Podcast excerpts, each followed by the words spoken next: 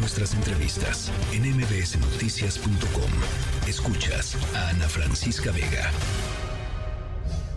¿Usted cómo le afecta el calor y el cambio climático en esta Muchísimo, porque yo soy una señora que vendo hace 40 años y nos ha estado afectando bastante, sobre todo porque tenemos que guisar diario, diario y tener los alimentos, ir sacando poco a poco los alimentos para que no se echen, se descompongan por este calor que está haciendo. Pues han afectado mucho la capa de ozono con tanto smog y tantos químicos que están volando por el ambiente. Mm, el cambio climático te afecta en que ahorita está lloviendo, los calores son extremos, no sabes si andar con playera o... La fruta se madura demasiado rápido, igual la, la verdura se echa a perder rápido. Tengo que estarla mojando para que dure más y meterla al refrigerador. Somos responsables del cambio climático por toda la basura que tiramos y toda la contaminación que provocamos con nuestros vehículos. 6 de la tarde con 17 minutos en la línea telefónica Pablo Montaño, coordinador de conexiones climáticas y explorador de National Geographic. Te saludo como siempre con muchísimo gusto, Pablo. Y por ahí leía yo, esto no es una ola de calor, este es un reflejo de la crisis climática que ya estamos viviendo, Pablo. Hola Francisca, qué gusto saludarte y, y un gusto siempre estar aquí contigo y con tu auditorio. Eh, en efecto, eh, se trata de un fenómeno que ocurre de manera cíclica en el planeta, se conoce como el niño, y, que responde cada dos o siete, entre dos y siete años tenemos una pérdida de velocidad en, la, en los vientos en el este, a la altura del Ecuador, y eso provoca que se caliente el planeta, ¿no? Y es un fenómeno que se viene estudiando y que ocurre de manera cíclica, como lo que digo, y la diferencia aquí es que el cambio climático lo hace hacerlo todavía más fuerte, lo hace, lo incrementa, ¿no? Básicamente lo, lo que provoca entre, entre muchos otros efectos, uno de ellos es que se levanta, por ejemplo, menos, eh, menos arena, menos polvo del Sahara, lo que hace que no haya una sombrilla sobre el, sobre el océano Atlántico. Es fascinante, ¿no? Estudiarlo y platicarlo, pero bueno, los fenómenos lo estamos viendo ahora eh, con lo que están reportando, ¿no? Esto que provoca un incremento de temperaturas como no lo habíamos visto y que además la tendencia es que estaremos teniendo esos fenómenos cuando ocurran, con mayor fuerza, con mayores temperaturas y obviamente, como lo están reportando muy bien las personas que entrevistaron aquí en tu programa, con fenómenos diversos de costos de vida, de costos económicos, eh, de pérdidas para las familias que tienen que gastar mucha más energía en mantener una temperatura y quien no pueda pagarla pues eh, pagar consecuencias incluso con la vida. Con la vida.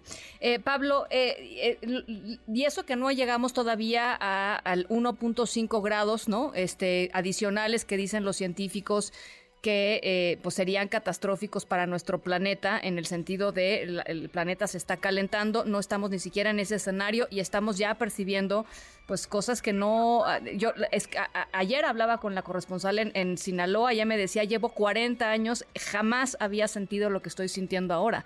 Em, y, y, esos y esas primeras veces van a empezar a ocurrir más frecuentemente, Pablo. Correcto, estamos en una trayectoria donde no el cambio climático no es un switch, no le pones encendido o apagado, ¿no? Es un umbral. Y estamos viendo la primera parte de ese umbral. Ahorita que lo mencionas, la ciencia o los científicos han marcado 1.5 grados como un umbral de incremento de temperatura relativamente seguro, y es muy importante ponerle relativamente, porque todos los fenómenos de climatológicos extremos, huracanes, lluvias cuando no las hay, este calor que estamos sintiendo, todo esto está ocurriendo con 1.2 grados. Entonces pensar que 1.5 es más seguro o que es seguro pues es un poco mentirnos, ¿no? El problema ahí es que pensémoslo como cuando te da fiebre, ¿no? O sea, no, más allá de que si es una diferencia atmosférica de 26 a estar a 27 grados o no, es, es más como si tuvieras una temperatura corporal de 37 grados o una de 38.5. A 38.5 grados de temperatura corporal tú ya no estás funcionando igual. Sí, sí, Ya tienes dolor de cabeza, tienes otro tipo de, de, síntomas que no te permiten trabajar, que no te permiten manejar. Y bueno, es a donde estamos empujando a nuestro planeta. Ahora, pensar que podemos sobrevivir o que podemos llevar la vida a dos grados de, incremento de temperatura o a tres, que es la trayectoria que nos marca la tendencia actual, es decir, no estamos orientados a hacer un incremento de temperatura de 1.5. Estamos orientados ahorita a un incremento de temperatura de más de 3 grados centígrados. Y eso es lo que es realmente grave aquí. Ya. Con incremento de temperatura de 3 grados, la población que ahorita mencionaban de Tabasco no tienen muchas alternativas. ¿no? no digas tú de calor de incremento del nivel del mar, de huracanes, etcétera.